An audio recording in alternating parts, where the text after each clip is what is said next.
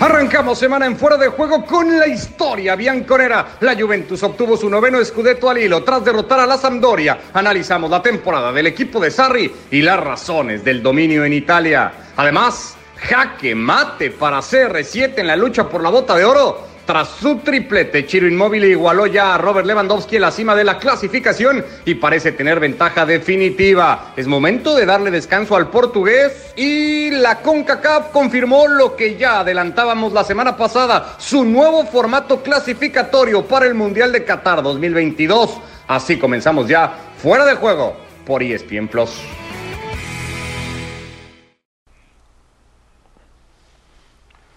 ¿Qué tal? ¿Cómo están? Bienvenidos. Aquí estamos ya arrancando semana junto a Fer, Andrés, a Alexis, Martín Tamayo, también Mr. Chip con nosotros para platicar de lo que ya veían ustedes, eso que adelantaba la semana pasada en este espacio Fer y que hoy no ha hecho más que confirmarse de parte de CONCACAF. Hablaremos mucho al respecto de ese nuevo formato eliminatorio para estar en Qatar 2022. Fer, ¿cómo andas?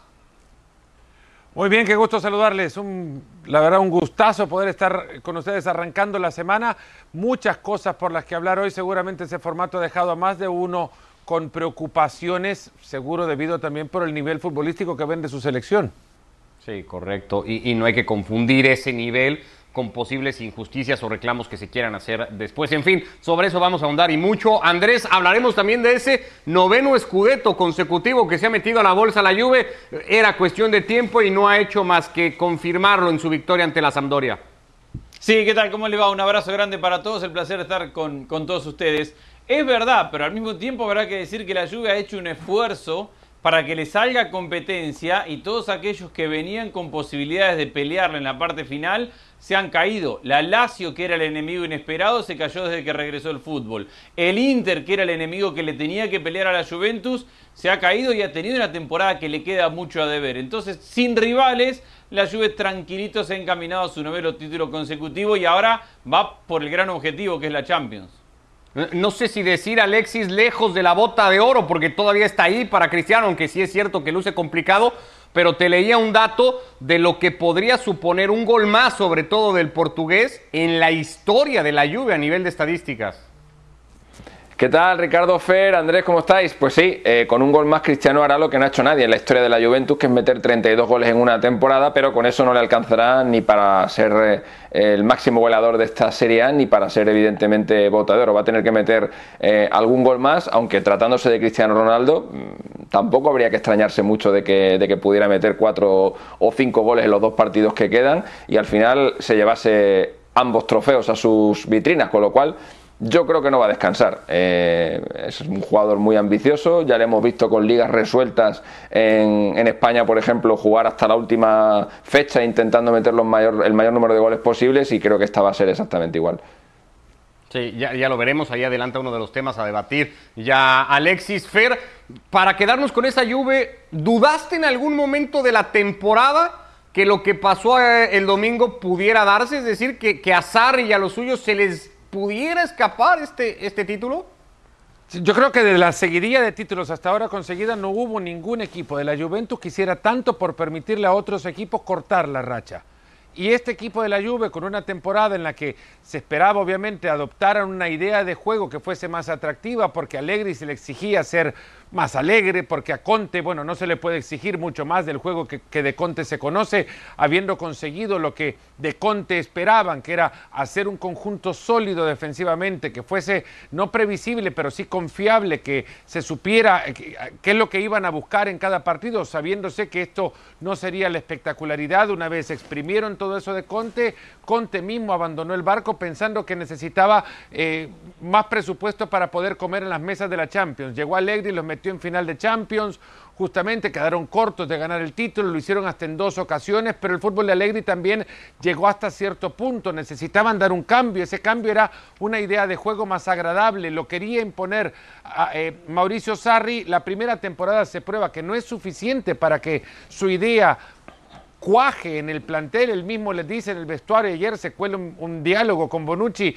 si ganaron el título, a pesar de mí es que ustedes son grandes, no, encontraron, Bonucci mismo reconoce que no encontraron cómo entender la, las formas de dirección técnica de Sarri, y, este equipo terminó por caer eh, nada más que en ganar, que ganar ya es muchísimo, pero cuando lo venís haciendo temporada tras temporada, la Juve se le exige todavía muchísimo más. Ha sido la peor defensa en 60 años, seguro la peor eh, en cuanto a números de, estos, eh, de esta seguidilla de títulos y muchas individualidades también que no terminan por cuajar en el equipo. Y si de defensas hablamos, creo que una de las grandes decepciones es Matthijs de Ligt.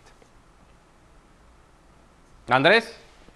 Eh, yo no estoy de acuerdo con lo de las grandes decepciones de, de Yo creo que ha crecido con la temporada, que le tocó empezar muy temprano, que la idea de Sarri de la Juventus era que fuera eh, suplente, que Chiellini fuera el titular y que arrancara con Bonucci. Se lesiona a Chiellini, de Miral le gana el puesto en un principio, se lesiona de Miral y yo creo que más allá de algún error puntual que se le puede marcar como a cualquier jugador, me parece que la temporada para Delit ha sido de gran crecimiento y que ha terminado consolidándose como un muy buen central de presente y de futuro de la Juventus. Coincido con lo que dice Fer de que no ha encontrado... Para, para el, que se peleaba media Europa, Andrés, o sea, en ese, bueno, no sé si media Europa, sí, pero... tiene 20 años. Sí, tiene 20 pero para ese jugador que, que, lo quería el Barça, que llegó la Juve, claro que, sí, tiene 20 Inglaterra. Años, Ricardo, eh, no, no ha llegado al techo de su carrera, es un jugador que tiene 20 años, que en su primera carrera se ha visto expuesto por encima de lo que pretendía el equipo y que ha respondido creciendo en su nivel y que para mí termina el año siendo un central muy sólido, sí, mi respuesta es sí, es para lo que se peleaba Europa, para tener un central que a los 20 años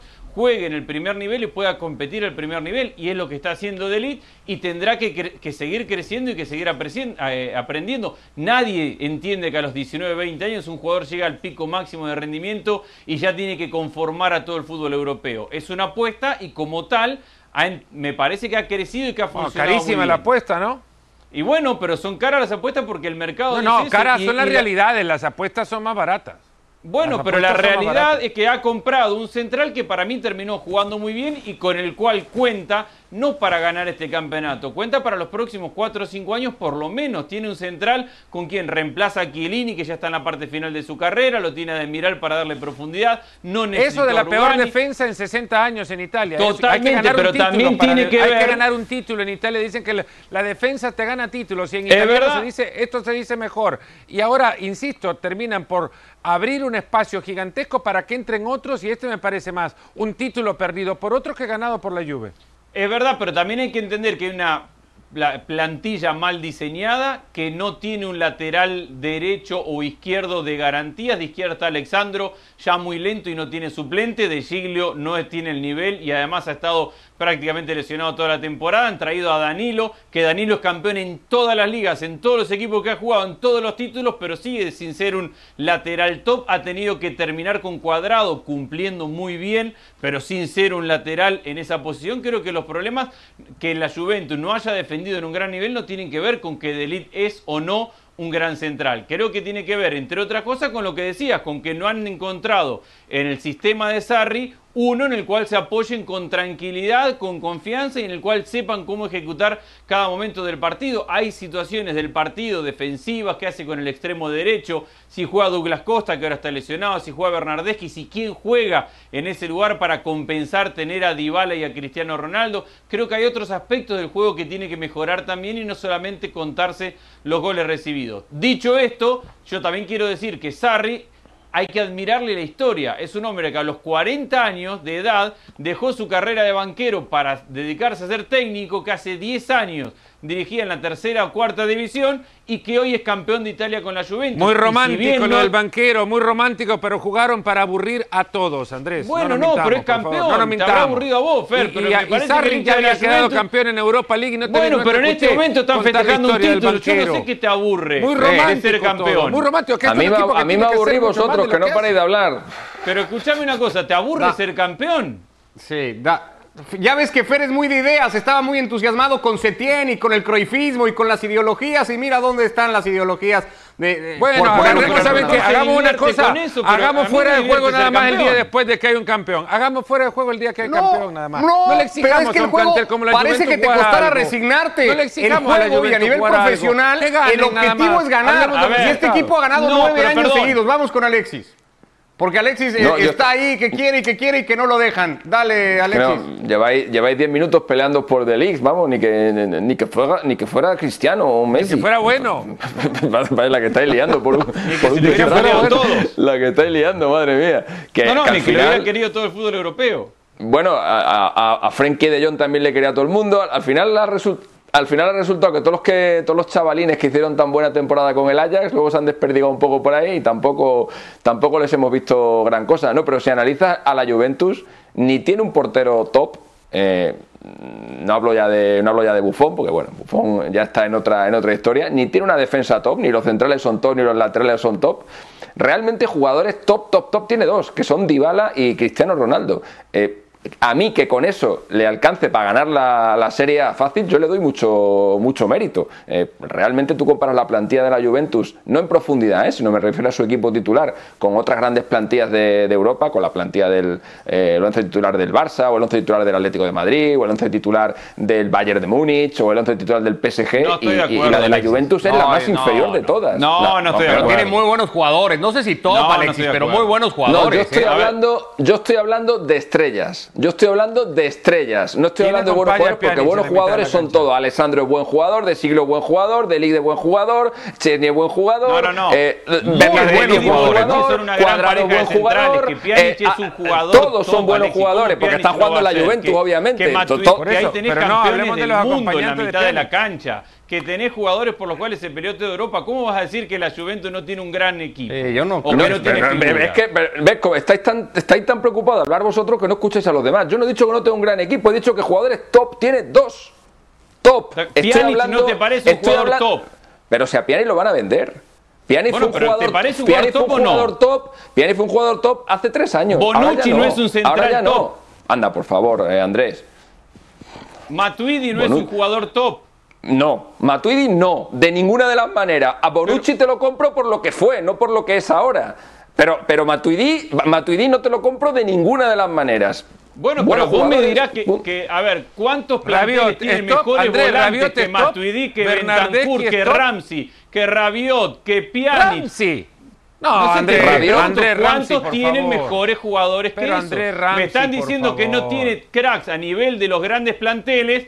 A ver, ¿cuántos planteles tienen una mitad de cancha que tenga? yo- yo a no Pjanic, a Bentancur, a Matuidi, a Rabiot, a Ramsey. Pero ¿Cuánta- escúchame, ¿cuántos ¿viste, viste jugar a tienen eso? Rabiot recientemente? Cógete, ¿Viste jugar a Rabiot? cógete, por 20 ejemplo, del Real Madrid, Casemiro. Casemiro, Cross, Modric, Valverde. Por ejemplo, por ejemplo, ¿eh? Sí, Por bueno, ejemplo, son por muchos un ejemplo. más. Cógete el del, cógete el del Y- Barça. Y, Cógete se- el del y Barça, nos por pasamos ejemplo. la mitad de año de diciendo que Modric ya estaba grande y que no tenía niveles, te recuerdo. Ah, bueno, ¿quién ha dicho eso?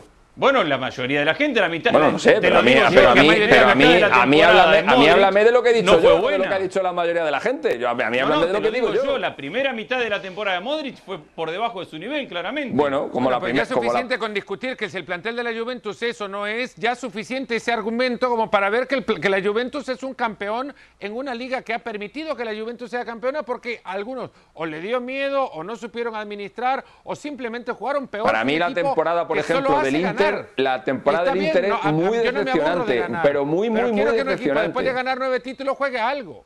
Estoy de acuerdo con Alexis. Para mí, a ver, hay una cuestión de proyectos. El, el proyecto de la Juventus es mucho más grande que cualquier otro proyecto y mucho Sí, más crecido centro que comercial, estadio, todo lo que quiera, La Lazio- todo lo que quiera. Bueno, pero bueno, pero pero de eso te juego, permite- Sarri pero no eso te se permite lo dio. todo- Ese no es discusión, no es discutible. Bueno, pero déjame terminar mi argumento porque estoy de acuerdo con lo que dice Alexis. Había un proyecto este año que le tendría que haber competido mucho mejor. Y había un proyecto que tuvo recursos y que viene de varios años invirtiendo que tendría que haber aprovechado lo que no hizo la Juventus. Y es el proyecto del Inter. En eso estoy de acuerdo con Alexis. Es decepcionante lo del Inter de Conte. Porque exigirle más a la Lazio es injusto, porque el Napoli se cayó a, mitad, a principio de año tuvieron que cambiar de técnico y porque el Milan está en otra historia muy por debajo de todo esto. Entonces, el Inter es el que le tenía que pelear y no ha estado a la altura y en eso tiene Alexis razón.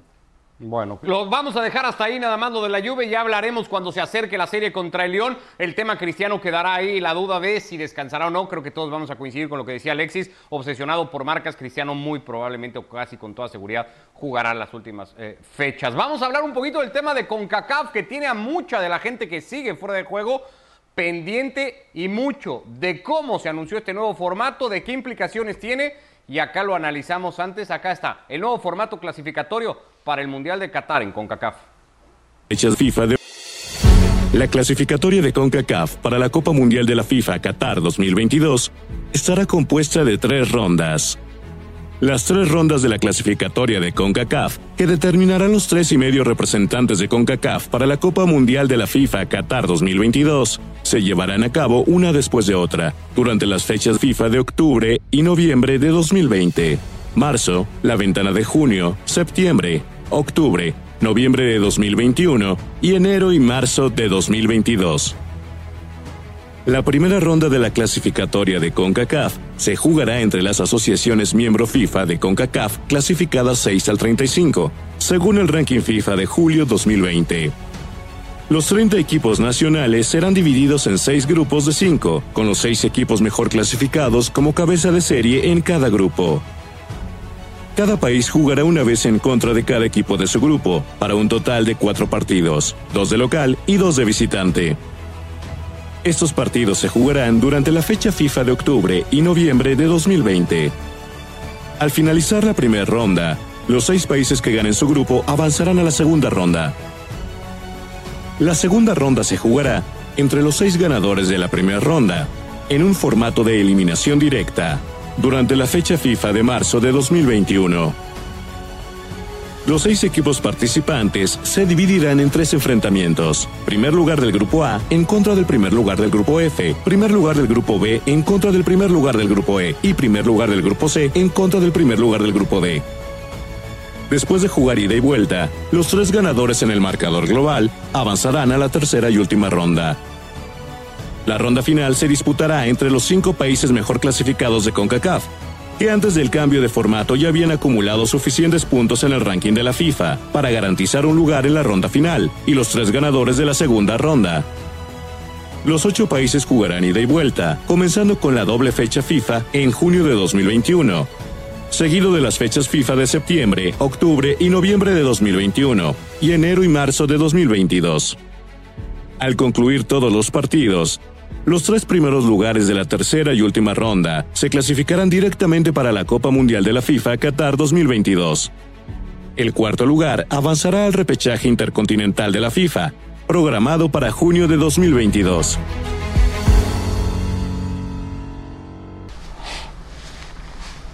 Bueno, pues acá está, este es el nuevo formato que ha decidido ante lo apretado del calendario, lo reducido del calendario Andrés, con CACAF. Así de bote pronto, ¿qué te parece? Me parece que ojalá se pueda cumplir, que, estamos en una situación donde la flexibilidad tiene que ser la norma y que ante esta situación de emergencia la CONCACAF ha resuelto con un calendario con un formato, a mí me parece lógico, que perjudica a El Salvador, pero que tampoco es que El Salvador tenía tan claro que iba a ir al Mundial formando parte de, de, un hexagonal o que tuviera chances de ir a un Mundial formando parte de un hexagonal. Entonces, más allá de aquel que se enoja diciendo que El Salvador ha perdido la gran oportunidad de estar en ese hexagonal, con la mano en el corazón diga cuántas chances tenía de ir a terminar cuarto en ese hexagonal para poder jugar por un repechaje. Perderá en el negocio, pero futbolísticamente no tenía chance. Y en medio de todo esto, creo que resuelve de una forma en la cual a todos les permite competir, a todos les da una chance y cambia un, octogonal por, un, por el hexagonal que teníamos. Me parece lógico para el momento que se está viviendo. ¿Se puede hablar de justicias, Fer, o injusticias hacia unos u otros? Yo creo que se puede hablar de un formato eh, que permita el equilibrio competitivo. Eh, nadie o no va a haber una plena satisfacción porque seguro va a haber un, un, perjudicado si elegían cinco como han hecho, pues el sexto que era El Salvador será el molesto, si elegían 12, pues el décimo tercero iba a ser el, molesto por, por no entrar en el corte. Se puede hablar de equilibrio competitivo, de limitaciones por el tiempo en el calendario, con lo cual se tiene que conseguir un formato en el que permitan además que todos entren en competencia, que todos tengan las mismas posibilidades de clasificación. Mira que pudieron haber elaborado, estudiado muchísimos otros formatos, pero a medida que se iba reduciendo las posibilidades, ventanas de, de partidos han sido abiertas recién nada más por FIFA y ojo que si se llega a jugar jugar esto en tiempo y forma en octubre, bien, pero si no, porque las condiciones de salud no, lo permiten algunos de estos países, pues habrá que recurrir nuevamente a otro llamado a Zurich para modificar otra vez el formato de competencia. De equilibrio competitivo sí se puede hablar, porque los cinco que están adentro, por el peso del ranking, algo hicieron para conseguir que el peso del ranking los tenga en esa, en esa posición. En consecuencia, bueno, eh, un perjudicado de 35, pues imagínate, yo creo que esa es, es buena ecuación, ¿no? Y cualquiera la compraría. Ahora, Alexis, da la impresión o queda eso, y lo discutíamos más temprano en redes sociales, sea cual sea el camino, el final parece que lo podríamos tener claros todos, salvo grandes sorpresas como pasaba en la última eliminatoria con Estados Unidos. No importa cómo sea, el final no lo sabemos ya. Hombre, yo creo que el, el principal... Eh, hay tres cosas a destacar en este, en este formato. ¿no? La primera, en lo que comentaba Fernando y Andrés de, El Salvador, eh, no nos olvidemos de Canadá. Eh, Canadá, en cierto modo, eh, también era una selección que estaba peleando antes con El Salvador para meterse en el, en el hexagonal eh, y solo eran ellas dos, era o una o otra. Ahora Canadá está en una situación parecida a la del, a la del Salvador, pero también se han metido ahí dentro Panamá, se han metido Trinidad y Tobago y ahora Canadá tiene que compartir también ese privilegio que se había ganado de ser o ella o El Salvador con otras muchas más selecciones para buscar eh, tres plazas en el octogonal. Es decir, aunque la más perjudicada de todas es eh, El Salvador, yo creo, yo veo en Canadá también un poquito de, eh, de prejuicio por ese lado. Por otro lado van a tener una ventaja, eso no, no venía en el vídeo explicativo, pero conviene aclararlo, y es que en esos grupos, en esa primera, primera ronda, las cabezas de serie van a tener eh, la enorme ventaja eh, de jugar los dos partidos más duros, los partidos contra el cabeza de serie número 2 y el cabeza de serie número 3, en su estadio. Eh, con lo cual, mm, en un hipotético duelo contra Guatemala, que se mm, aventura como el rival más duro del segundo bombo, por ejemplo, pues siempre, tanto El Salvador o Canadá o Panamá o a quien le toque, tendrían la ventaja de disputar ese, ese encuentro decisivo en su, propio, en su propio país. Y luego hay otro detalle también a tener en cuenta, y para que veamos matemáticamente la influencia que ha tenido esto, por ejemplo, en el caso del, Salvador. El Salvador que tenía pie y medio en el, hexagonal podía ir al Mundial en 10 partidos. Ahora para ir al Mundial va a necesitar 20 o 22. Va a tener que jugar los cuatro de la, primera fase, el los dos del enfrentamiento directo para entrar en el octogonal, 14 del octogonal y un hipotético repechaje contra quien le toque. Ha pasado de 10 a 20, a 20 o 22 partidos eh, ¿Cuál es cuando el se de supone Canadá, que si era séptimo? Sí, se, supone que el calendario. partidos por un cuarto no, pero de decía que boleto. el- se, su- se supone que el calendario tendría que ser un poquito más eh, angosto, ¿no? Teniendo en cuenta la situación en la que estamos y para algunas selecciones se ha ampliado el número de, el número de partidos. Ahora, perdón, yo quiero decir, Ricardo, vos decías el resultado siempre es el mismo. Yo no estoy tan de acuerdo. A ver, Estados Unidos no fue el último mundial y al anterior México terminó Claro, bueno, sí, es que, es, que sobre ese- la hora. Me perdona, que perdona, Andrés, es ese es el otro detalle, ese es el otro detalle que quería, que quería comentar, que se me ha pasado. Ahora tienes, ahora tienes un octogonal con 14 fechas y esa emoción que vivíamos en las jornadas finales No es, la posible que la, es posible que la perdamos, porque ahora Claro. hay muchas selecciones en ese, en ese en octogonal, 8 en concreto, va a haber 14 fechas, sigue habiendo 3 plazas y media, y eso, esas jornadas finales en las Bueno. que uno echaba a otro sin jugarse nada, igual eso ahora lo, lo perdemos, salvo ver, que el nivel competitivo de todas las selecciones se iguale. Un torneo más Bueno. largo tiene menos sorpresas. A eso, a eso Pero de que te eso. refiriendo, ojo, Andrés. Ojo, que no estoy tan de acuerdo con eso, porque la sorpresa depende si las condiciones son semejantes. Pero imagínate ahora a México que le toca ir a jugar contra cuatro o cinco selecciones que en cualquier otra cosa serían una distracción total eh, y una incomodidad gigantesca visitar semejantes estadios, pues ahora también se les complica la historia. No es Pero convendrás Rica, conmigo, Fernando, no convendrás conmigo, Rica, Fernando, que será, Unidos. será más difícil echar a México eh, a 10 partidos que a 14 Claro. o que a 20, ¿no? Eso es, eso es, eso Pues es no, obvio, ¿no? podés verlo de otra manera también. Será más fácil echarlo cuando tengan que visitar tres o cuatro estadios en No, lo sacas un ver, poco más. No, no, no, no, pero que hay diferencias notables de México con el resto del área. Entonces vos podés Bueno, tropezar en un Unidos partido que metiste cinco tiros en el palo y que te colgaste del travesaño y perdiste y eso te puede complicar un hexagonal, pero ese partido no se va a repetir dos o tres veces y no te va a complicar un octogonal. Yo en eso creo que Bueno, los así pensábamos de México camino a Brasil mucho en 2014 y mirá, se le repitieron varios. No, yo, yo, a ver, más allá de que creo que esos, eh, esos ejemplos que pones, Andrés, son accidentes que particularmente en CONCACAF es muy difícil ver que repitan lo que le pasó a Estados Unidos o esa eliminatoria de México, creo que sí hay una zona en donde suelen ir siempre los mismos. Se cesta y eso no, va a cambiar. pero no es verdad. pero no es verdad. Si hemos vivido, pero no es verdad lo que estoy diciendo. si las dos eliminatorias últimas que hemos vivido en CONCACAF han sido lo más espectacular que se ha vivido en cualquier zona del mundo. O sea, no es verdad que, vaya, no es verdad que vayan siempre, no es verdad que vayan siempre las mismas. O desde luego, no es verdad que vayan caminando. En que, en que Estados Unidos no O sea, no arrancan Estados Unidos, Costa Rica y México como con esos tres boletos muy a la mano. O sea, no sería una sorpresa que no los ganen claro, estas tres pero, Bueno, Costa Rica no fue a Sudáfrica, México casi no va a Brasil, Estados Unidos no fue a Rusia. En el último mundial también arrancaron con el boleto muy a la mano y Estados Unidos no fue. Y en el anterior arrancaron con el boleto muy a la mano y terminaron festejando un gol de, de otra cancha en el último minuto. Eso no le pasa. Pero,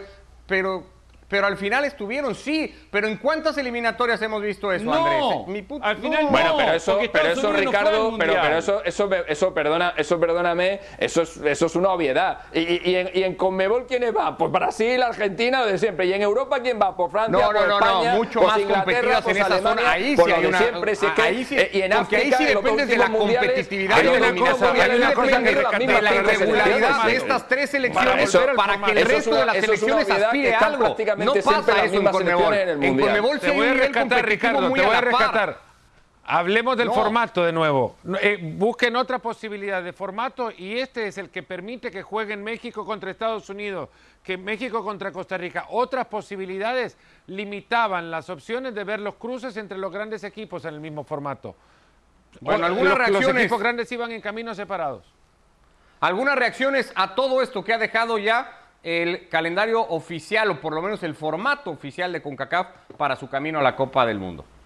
Ese sueño. Bueno, mira, para empezar, eh, la suspensión de las fechas FIFA de marzo y de junio del 2020 eh, fueron realmente un factor decisivo. Eh, muchos de nuestros equipos nacionales debían jugar las primero las clasificatorias a la Copa Oro 2021. Teníamos también programado las finales de la Liga de Naciones y obviamente también habían bastantes eh, partidos amistosos durante esas fechas. Esos partidos obviamente podían haber afectado significativamente toda la clasificación y eso obviamente significa que, eh, un problema de integridad hacia, hacia la competencia. Ah, y el formato en ese sentido fue comprometido eh, y además no pudimos comenzar como estaba previsto en septiembre, no podemos comenzar en septiembre ya que esa fecha de FIFA también ha sido suspendida bajo esas circunstancias, eh, el cambiar el formato realmente era lo correcto eh, de una perspectiva futbolística y, la verdad que todos nuestros miembros estuvieron de acuerdo eh, y entendieron las circunstancias para llegar al formato donde estamos, que hemos anunciado. Ha sido un proceso muy, muy largo, pero quería saber un poco cómo, cómo ha sido, quiénes han, quiénes han participado y sobre todo cuáles han sido los, ejes angulares en los que se ha basado para, eh, para diseñar este nuevo formato. Sí, obviamente fue un proceso largo, un proceso con mucha incertidumbre y lo más importante ahora, obviamente, era poder contar con, FIFA eh, confirmando el nuevo calendario. Obviamente teníamos ya un, formato anunciado que estaba en cierta forma activo, eh, debido a cómo funcionan las clasificaciones de FIFA, sabíamos que estaba programado. Eh, entonces, tomar todo eso en, consideración eh, era importante. Entre esas, era entender que ya en ese momento, en marzo, donde estábamos, habían cinco equipos que ya matemáticamente estaban clasificados a la ronda final. Eso era un punto importante de partida que, que informa qué tipo de formato podíamos finalizar. Eh, y de ahí también, obviamente, eh, eh, seguir bajo el concepto de que anunciamos cuando primero anunciamos la Liga de Naciones, que es ayudarle a todas nuestras asociaciones miembros a que puedan competir más durante todo un ciclo mundialista. Entonces, buscar un formato donde todos están compitiendo más y tienen la oportunidad de, seguir con ese sueño, ¿no? y bajo este formato es ofrecerle a todas todavía la oportunidad de poder clasificar a un mundial con esas tres plazas que existen eh, para la última ronda. Eh, por temas de tiempo no vamos a poder escuchar también al presidente de CONCACAF, Fer, con quien hablaste tú. ¿Cuánto se parece lo que te dijo a lo que escuchamos ahora de esta plática de su secretario general que tuvo con Alexis? Mucho, creo que es una, es una opinión bastante corporativa. También yo le preguntaba sobre qué es lo que va a pasar en octubre cuando de repente en alguno de los países por cuestiones de salud no se pueda jugar. Y dice, bueno, tendremos que levantar el teléfono, llamar a Zurich y pedir ventanas FIFA para poder jugar bajo este mismo formato y es una posibilidad viendo el momento en el que estamos hoy o está la zona en general. Eh, Alexis, ¿algo que te quedó todavía de la plática? No, no, a ver, yo creo que eh, en CONCACAF lo que han intentado básicamente es preservar en lo posible lo que se había conseguido hasta, hasta el momento de, la, de, que decidieron eliminar el, formato, ¿no? Y por ello, las cinco selecciones que están metidas en el, en el octogonal ya se lo habían ganado, se tenían ya su presencia matemáticamente asegurada en la, en la fase final y como tal ahí van, ahí van a estar, ¿no? Eh, queda siempre esa, esa, historia del Salvador. ¿Se podía haber hecho, mm, en lugar de meter a cinco, meter a seis y que el resto de selecciones pelearan por dos plazas? Pues sí, pues también se podría haber hecho. Lo que pasa es que le estaba regalando a El Salvador algo que todavía no se había ganado matemáticamente. Es verdad que estaba muy cerca, pero todavía no lo había conseguido matemáticamente. En fin, son, son detallitos a, a pulir en el, en el formato, pero tampoco quedaban muchas más alternativas. ¿eh? Andrés, ¿algo? A ver, y, para cerrar, sí, en el formato anterior el que había quedado perjudicado había sido Panamá, en este formato el que ha quedado perjudicado es El Salvador, y lo que decía Fer al principio, si de 35 hay uno que queda incómodo en un momento de flexibilidad y donde hay que resolver sobre la marcha en una situación que es totalmente atípica, creo que está bastante bien y que hay un consenso de que es un buen camino. Y creo que los grandes tienen ventaja en el octagonal. Para terminar, el hexagonal la y en el cuadrangular formalmente y en el formato un comunicado y dijeron que hay conmoción por la decisión tomada por CONCACAF. Bueno, pues, pues un detalle. Me explicó en la entrevista Philip Moyo que todas las asociaciones, todas las federaciones habían sido informadas eh, puntualmente de la evolución del formato y que todas habían dado su beneplácito. Eso me parece un detalle muy importante de esa, de esa charla que tuve con el secretario general. O sea, que ahora se pueden quejar, pero realmente estaban informados. Bueno, pues así estamos llegando al final, un tema que seguirá seguramente dando y que acá estaremos eh, eh, siguiendo de cerca en Fuera de Juego. Ya nos vamos a hacer, gracias Andrés, gracias Alexis, que les vaya muy bien, gracias a todos.